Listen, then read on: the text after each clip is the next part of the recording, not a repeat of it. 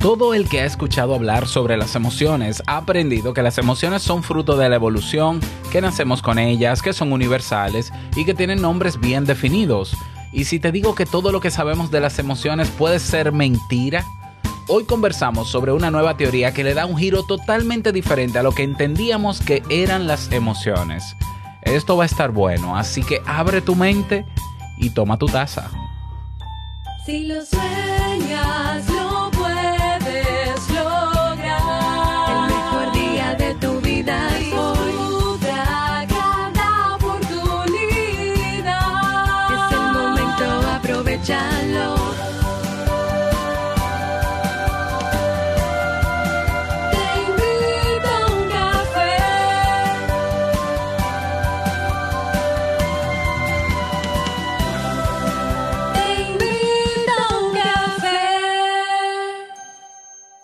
Y ahora contigo, Robert Sasuki, consultor en desarrollo humano y emprendimiento.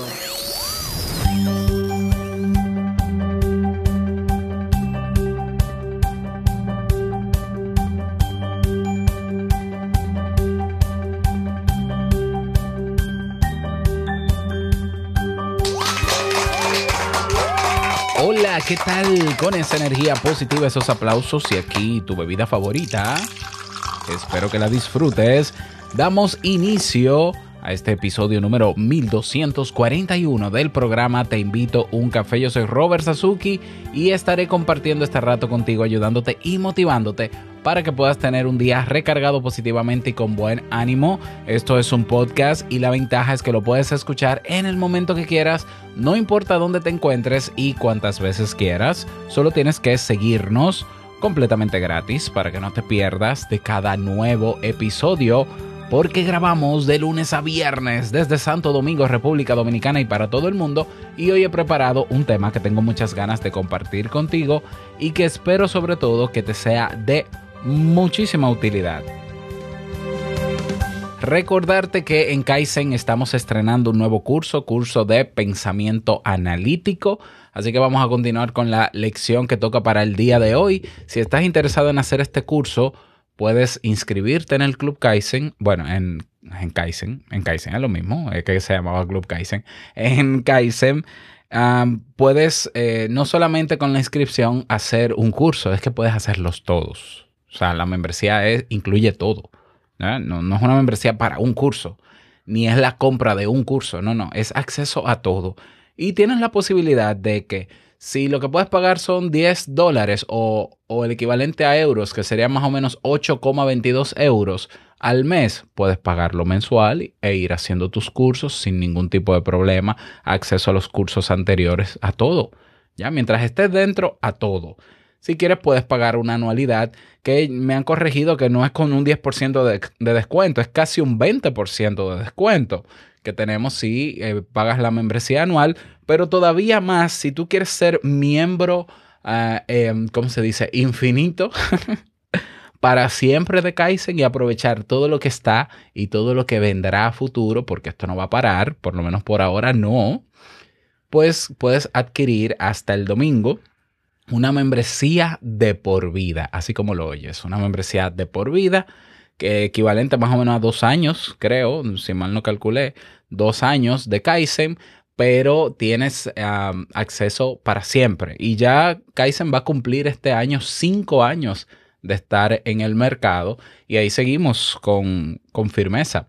Así que aprovechalo. Si estás interesado en aprender a hacer un podcast o en crear un negocio en línea, hay dos academias más donde también hemos creado hasta este domingo un especial con descuentos para que puedas adquirirlo. Y también tenemos membresía de por vida.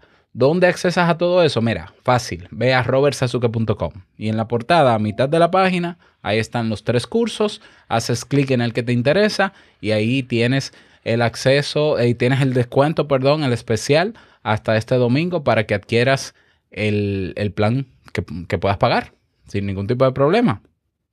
El pago es seguro y eh, yo estoy ahí siempre para apoyarte, así que ya lo sabes, aprovecha. Vamos a comenzar con el tema de hoy que he titulado Mm. Las emociones se construyen. Cuestiona todo lo que sabías sobre ellas o sobre las emociones. Sí, vamos a hablar de esto. Mira qué interesante. Hace unos días atrás, eh, yo soy miembro de, de la comunidad de efectividad de Jair Amores. Ya lo sabes, efectividad es un podcast sobre efectividad que siempre recomiendo, que yo soy seguidor de él y él lo sabe y que somos muy buenos amigos. Eh, por si, si quieres descubrir un podcast nuevo, excelente podcast. Así que búscalo, efectividad, sin la D al final, efectividad. Y te suscribes. Bueno, eh, en el grupo de Jair se compartió una charla TED de una psicóloga, una neurocientífica, catedrática de psicología en Massachusetts y ha colaborado en otras universidades, llamada Lisa Feldman Barrett que esa charla TED te la voy a dejar en las notas del episodio para que tú la puedas ver también. Se llama, déjame ver cómo es que se llama. No estamos a merced, está en español. No estamos a merced de nuestras emociones. Nuestros cerebros las crean. Ya, y bueno, veo la charla ahí que se publica en el grupo y, comienzo a verla. Y me doy cuenta de que esta, esta psicóloga está proponiendo una visión pero totalmente diferente sobre las emociones de las que incluso yo conocía y con la que me había formado. Me pareció interesantísimo. Yo entiendo que para eso existe el método científico, para cuestionarlo todo y para que lo que tú aprendiste en 20 años pueda ser desmontado y aprender cosas nuevas, porque así, así es que el ser humano evoluciona, cuestionando lo que ya está establecido para encontrar la verdad de las cosas. ¿Por qué? Porque, mm, por ejemplo, en psicología, los que han estudiado psicología sabemos que muchas de las cosas que nosotros estudiamos en carrera son meras teorías. Y con eso no quiero desmeritar y quitarle valor a esas teorías, pero que no necesariamente se han comprobado. ¿Ya? Entonces, muchas teorías en psicología postulan cosas que son lógicas, que tienen sentido.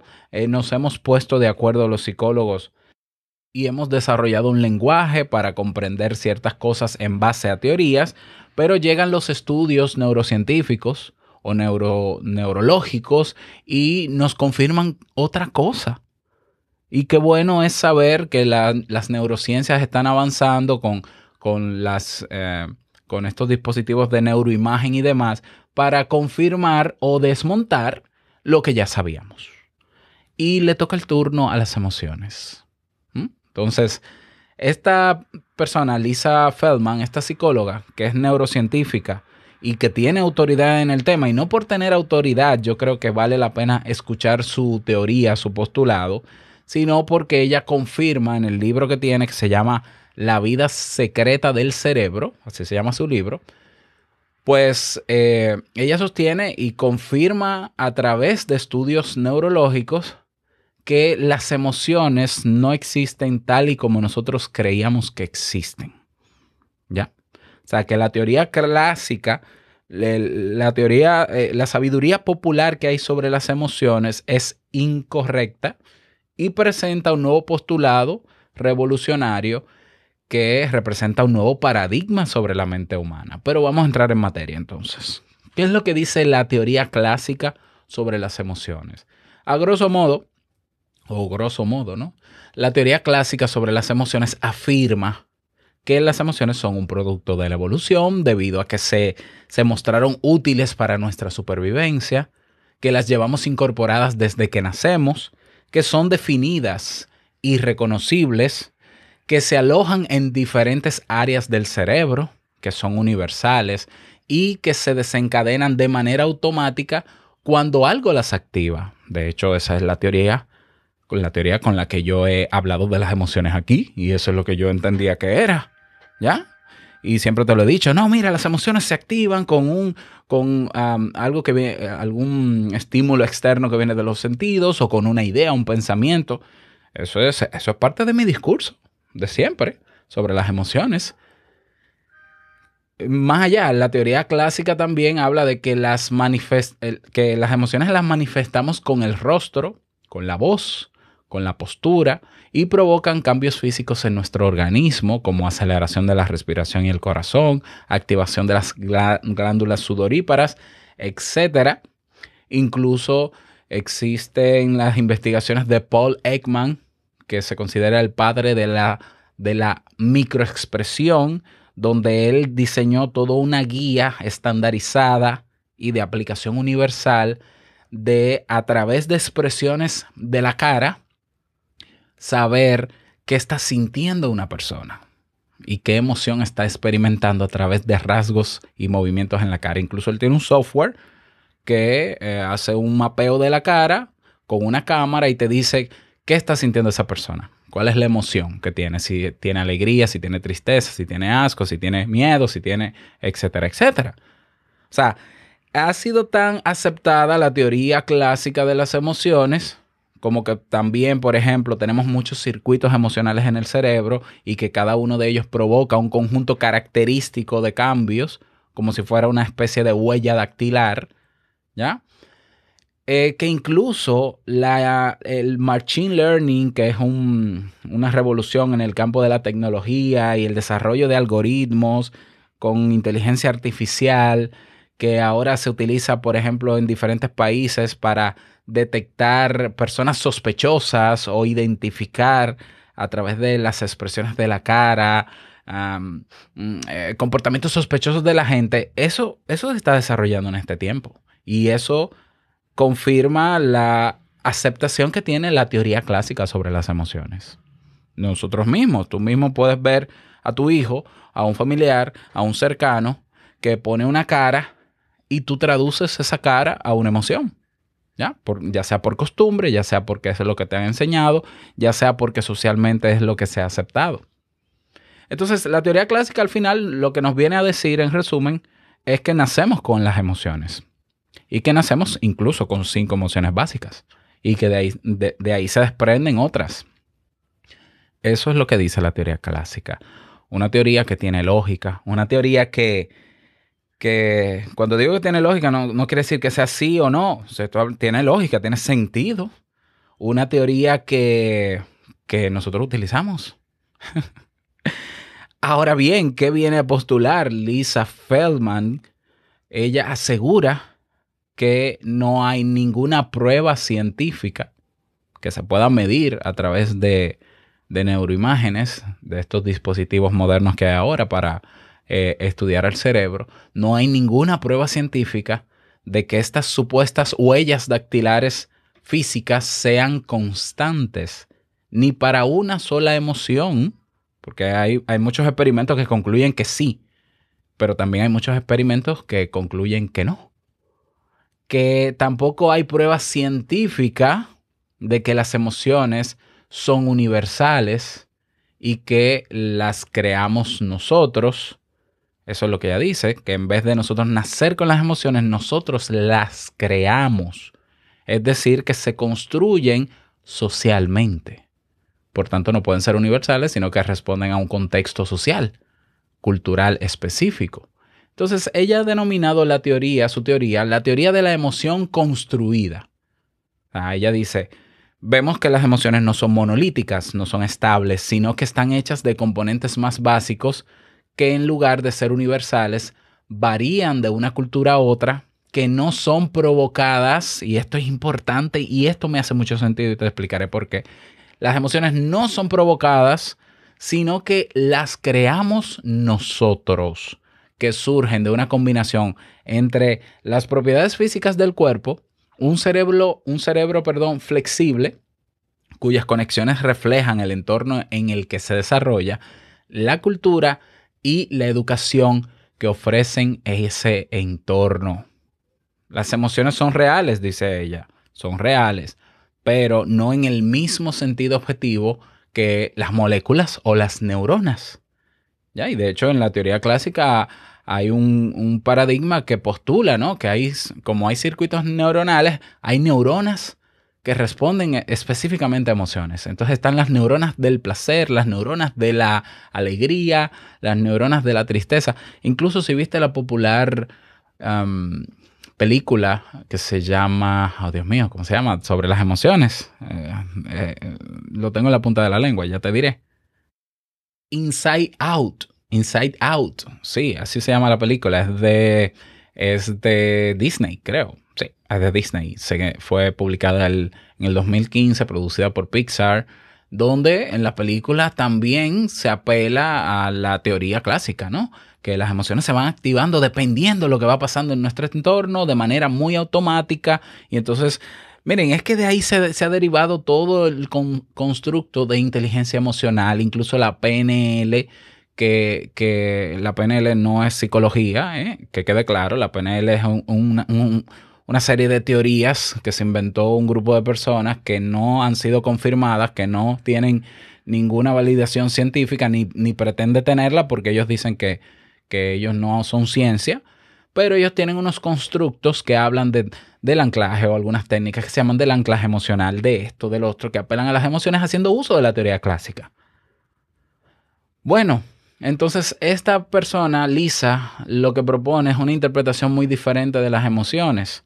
Y a mí, a mí me hace ruido, pero me hace sentido. ¿Ya? Lisa Feldman es muy consciente, ella también lo sabe, de que su teoría parece ilógica porque de hecho experimentamos las emociones como si fuesen automáticas, como si respondieran a la teoría clásica. Pero sin embargo ella alerta sobre las implicaciones de nuestras creencias sobre las emociones. Y vamos a ver algunos ejemplos que ella ofrece en su libro, em, La vida secreta del cerebro. Número uno, punto número uno, vamos a ver esta cita. Pensemos en la última vez que hemos pasado por la seguridad de un aeropuerto. Unos agentes de esos eh, que están caminando en el aeropuerto pasan por pasan nuestros zapatos, perdón, de esos que están evaluando, mejor dicho, por rayos X y evalúan la probabilidad de que supongamos una amenaza terrorista. No hace mucho un programa de formación llamado SPOT, SPOT, las siglas en inglés de comprobación de pasajeros mediante técnicas de observación, escucha esto, enseñaba a esos agentes a detectar engaños y evaluar riesgos basándose en movimientos faciales y corporales, partiendo de la teoría de que estos movimientos revelan nuestros sentimientos más íntimos. Sin embargo, el programa no funcionó. Costó 900 millones de dólares a los, a los contribuyentes que hubo que pagarlo, pero no funcionó.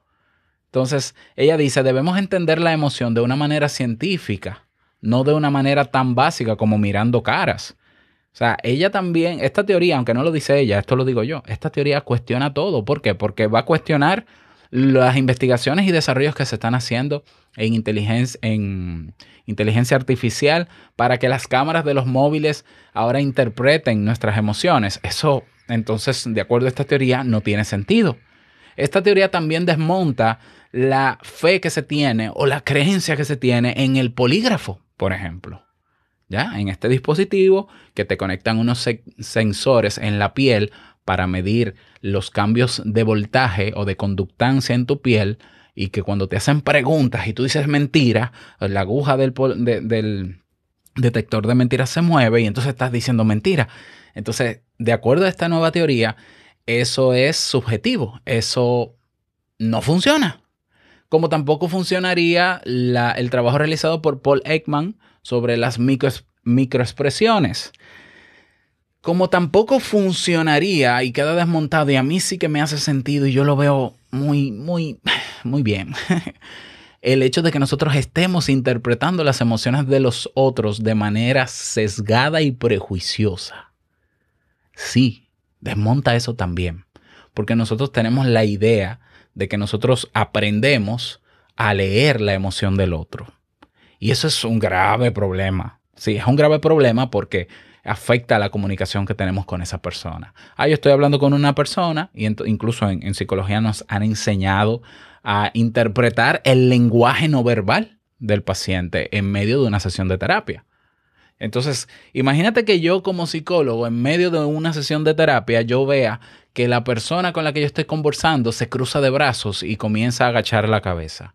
Y ya yo he aprendido por un tema de entrenamiento en psicoterapia de que cruzar los brazos es una interpretación de que esa persona se ha cerrado a conversar y que si baja la cabeza es porque se siente ofendida. Y entonces ya yo parto de esa interpretación, de ese código que, que me enseñaron y comienzo a hacer intervención basado en ese estado de ánimo que veo en el paciente. Eso es un grave error como terapeuta. ¿Por qué? Porque en vez de yo interpretar y confirmar que porque una persona cruza los brazos y mira hacia abajo, significa tácitamente y objetivamente que está cerrada y está ofendida, entonces yo puedo hacer un muy mal proceso terapéutico malinterpretando una emoción que yo no dudo que esa persona tenga una emoción porque cruzó los brazos. Porque mejor yo no confirmo preguntando. Pasa en el caso con los hijos. Como nosotros conocemos a nuestros hijos y decimos, yo te conozco porque yo te parí. yo te conozco desde que naciste. Yo sé cómo tú eres. Yo sé cuál es tu carácter. Y entonces yo veo que el niño o el adolescente se sienta en la mesa a comer y de repente pone una cara que nosotros interpretamos como, como triste. Y entonces nosotros comenzamos a darle consejos, a darle sermones de que piense positivo, lo que sea, porque entendemos que está triste, sin confirmar qué es lo que tienes tú, cómo es que te sientes. O sea, a mí lo bonito de esta nueva teoría, que yo no sé si, si será muy aceptada, pero yo soy de las personas que me gusta ver otros puntos de vista para también entender y buscarle sentido. Eh, La invitación de esta teoría de la emoción construida de Lisa, lo que nos invita es a que dejemos de ver al ser humano como si fuese un animal, como si fuese un robot, como si fuese 100% lo mismo en cada contexto y en cada emoción. Lo que nos invita es a nosotros antes que hacer un juicio previo sobre lo que creemos está sintiendo una persona, lo confirmemos preguntando. Incluso en la charla TED ella ponía la cara, la fotografía de un chico que cometió un crimen, ¿ya? Y la foto del chico era una foto de él serio. Y entonces ella decía, vamos a ver, a muchas personas dirían que con esa cara en medio del interrogatorio, un chico que no muestra expresiones de arrepentimiento físicamente, que no muestra ninguna expresión, ninguna emoción en su cara, alguien diría que es psicópata. Pero ¿cómo sabemos realmente qué está sintiendo ese muchacho si no estamos dentro de él? Porque la realidad, y yo estoy de acuerdo con esa postura, es que nadie puede saber cómo se siente otra persona a menos que esa persona haga una interpretación de cómo se siente ella misma y lo diga. Yo siempre he estado a favor de eso. Entonces, esta teoría también invita, y es algo que yo estoy resaltando sobre ella, todo esto estoy resaltando los puntos que a mí me sirven y que yo veo interesantísimo, que nosotros dejemos de estar etiquetando a la gente. Ah, esto es un psicópata porque cuando tú haces un chiste no se ríe. o esta persona es neurótica porque se ríe en medio de un velorio. ¿Ya? O esta persona eh, es eh, depresiva porque en medio de una fiesta está sentada y reservada. Eso es una exageración de nosotros que mal interpretamos. Eso es un mal eh, Eso no es lo adecuado, no es nosotros estar leyendo emociones porque la realidad es, es que aunque yo pertenezco a un entorno cultural donde aquí la alegría, por ejemplo, en mi país la alegría, la euforia se muestra gritando y brincando, pero en otro país no. En otro país la alegría se muestra de manera diferente. Aquí viene un irlandés a República Dominicana y le dicen que se sacó la loto y no va a brincar, tal vez no brinque, ni haga el ruido que hace un dominicano si se saca la loto. Y tú dirás, mira qué desabrido el, ir- el irlandés. Así diría el dominicano. Mira qué desabrido. Se ha sacado la loto y mira, ni siquiera lo expresa, no tiene emoción. Dios mío, ¿qué persona? Esa persona tiene algún trastorno mental. Por favor. La invitación de esta teoría es que solo la persona que está experimentando una emoción puede, al, estar conectado con ella o tenerla activada, puede darle una interpretación. Y claro que le va a poner un nombre que es un nombre socialmente aceptado, que generalmente eh, si, si yo me siento contento le llamo eh, alegría, pero puede ser que yo le llame de otra manera, puede ser que yo no concluya que es alegría y no pasa nada porque, y, no es un problema porque es que solamente la persona que tiene una emoción sabe lo que está sintiendo, aunque incluso no sepa ponerle un nombre. Me doy a entender. Ella pone otro caso más, dos ejemplos más que te voy a dar en su libro, sobre el tema de las implicaciones que tienen nosotros creer que las emociones son estáticas, que nosotros podemos leer el lenguaje no verbal de una persona y determinar la emoción que siente. Ella advierte de este peligro. Y otro ejemplo que te da es, el siguiente. Imaginemos, dice, imaginemos ahora que una persona se halla en la consulta de un médico.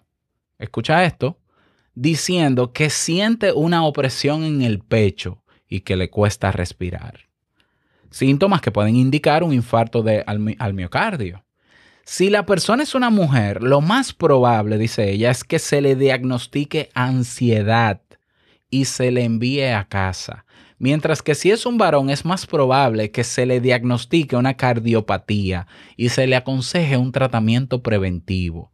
Como consecuencia, las mujeres de más de 65 años fallecen por infarto con más frecuencia que los varones.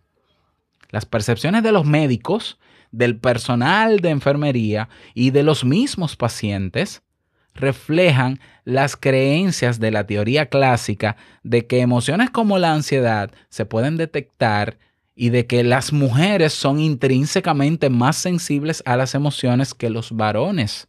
Unas creencias que pueden tener consecuencias mortales por una interpretación errada. ¿Eh?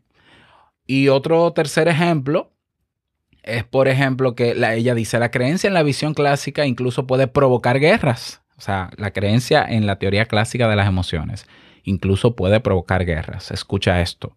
La guerra del Golfo en Irak se debió en parte a que el hermanastro de Saddam Hussein creyó que podía leer las emociones de los negociadores estadounidenses y le dijo a Saddam que Estados Unidos no hablaba en serio al decir que atacaría. Y la posterior guerra acabó con la vida de 175 mil iraquíes y de centenares de militares de la coalición. Esos, esos son los riesgos que ella plantea en su libro ante el creer que nosotros realmente podemos entrenarnos en detectar mentiras, en saber lo que el otro piensa. Es un error muy común entre padres, entre nosotros los padres con los hijos, de nosotros ni siquiera preguntar y escuchar a nuestros hijos sobre qué está sintiendo o qué ha pasado o por qué. ¿Por qué su conducta, que siempre ha sido de una manera, hoy es de otra? Y comenzamos a sermonear y a interpretar y a malinterpretar y es lógico que luego esos chicos en la adolescencia ni siquiera quieran comunicarse con los padres, porque es que, y te lo dicen, ¿eh? Te lo dicen, y me acuerdo yo en mi vida de adolescente que peleé muchísimo por eso. O sea, te lo dicen, tú no entiendes cómo me siento, que tú no me estás entendiendo, es que una cosa, tú, tú estás creyendo tal cosa y ni siquiera me preguntas, es que tú no me escuchas. Eso es un discurso que responde a una creencia de que si yo como padre tú no vas a saber más que yo, yo te conozco desde pequeño yo sé cuando tú estás triste, yo sé cuando tú estás esto, yo sé cuando esto es un error humano que puede costar la vida de una persona hasta el punto que ese adolescente al no sentirse comprendido puede entrar en una depresión y tú sabes que una de las consecuencias de la depresión es... Entonces, a mí me parece una teoría idónea para nuestro tiempo, donde se, está, se, se quiere incorporar tecnologías para interpretar emociones que están totalmente sesgadas, incluso las mismas inteligencias de reconocimiento facial cometen muchísimos errores, ¿ya? Una persona de piel oscura o negra confundida con un orangután, por favor. O sea, y, y puede que dé risa todo esto, pero que estamos ante una visión clásica que primero, afirma ella que no hay evidencia científica de todo eso que ya creíamos de las emociones y que nos llevan a nosotros a estar malinterpretando y prejuiciando. Y mira que el ser humano es experto en, en ser prejuicioso. Si a eso le sumamos que yo hice un cursito de PNL donde me dicen que si una persona ah, cruza las piernas cuando está hablando, quiere decir que está cerrada y entonces tiene que sentarse derecho. Y no solo de PNL, ¿eh? En el conductismo o, eh, y hay paradigmas dentro de la psicología que confirman que en el lenguaje no verbal se pueden leer las emociones. Eso queda desmontado y a mí me parece fabuloso. a mí me parece fabuloso que en vez de nosotros jugar a leer la mente, que nosotros a, eh, en vez de jugar a leer las emociones, podamos escuchar, pregunta. Mira, la clave es esta. Pregunta, cállate, escucha. Esto es como el maestro sensei de Karate Kid. Escucha, mira. Pregunta, tú ves una persona que tú crees que está triste, que tú crees porque tú estás acostumbrado a leer esa emoción, pero ya es un error de por sí. Que tú crees que está depresiva, que tú crees que lo que sea, mira, ve donde esa persona si tienes la confianza y ella contigo. Pregunta. Cállate. Haz silencio después que haces la pregunta. Y la pregunta debe ser, ¿cómo te sientes? Porque te veo en una actitud diferente. ¿Cómo te sientes? O, o qué, si está pasando algo y me lo quieres decir. ¿Cómo te sientes? Cállate. Haz silencio. Y escucha. Y puede ser, y yo estoy casi seguro, que el juicio de valor que tú hiciste sobre lo que ves en la, en la conducta de esa persona es diferente a lo que te expresa esa persona. Eh, Entonces yo veo gente jugando a ser psicólogo en la calle y debería- eso, debería, eso debería ser un crimen. Y yo veo gente que dice, yo soy más psicólogo que un psicólogo, aunque no lo estudié porque yo lo experiencié. Mire, usted no es psicólogo nada, usted debería ser denunciado por intrusismo. Déjese de eso, por favor. Incluso el psicólogo no se pasa en la calle caminando y hablando con la gente y haciendo análisis. Y el que lo hace, yo creo que, que está jugando con eso porque es una falta de ética. Entonces, pregunta, calla, escucha, pregunta, calla. El método PCE. Pregunta, calla y escucha. Y probablemente tu hijo, probablemente tu pareja, probablemente ese vecino, ese compañero de trabajo, te va a dar un discurso sobre cómo se siente que quizás no, no hay un nombre para describir esa emoción. ¿Y qué importa que haya un nombre para describir o no la emoción? Importa tanto el yo decir estoy triste. Importa más el discurso que hay detrás que me hace sentir así, se llame como se llame. Entonces, bueno, esa teoría lo cambia todo. Y a mí me gusta. O sea, a mí me gusta que se cuestione y a mí me gusta ver las cosas desde otro punto de vista. Eh, claro, yo puedo no, no estar quizás de acuerdo en todo, pero es que yo no tengo las herramientas que tuvo ella para confirmar a través de estudios de neuroimagen que lo que nosotros creemos sobre las emociones no es cierto. Entonces yo no tengo esos instrumentos para aseverar que lo que dice ella es mentira, porque yo no me voy a basar en mi idea y en defender mi idea sobre las emociones.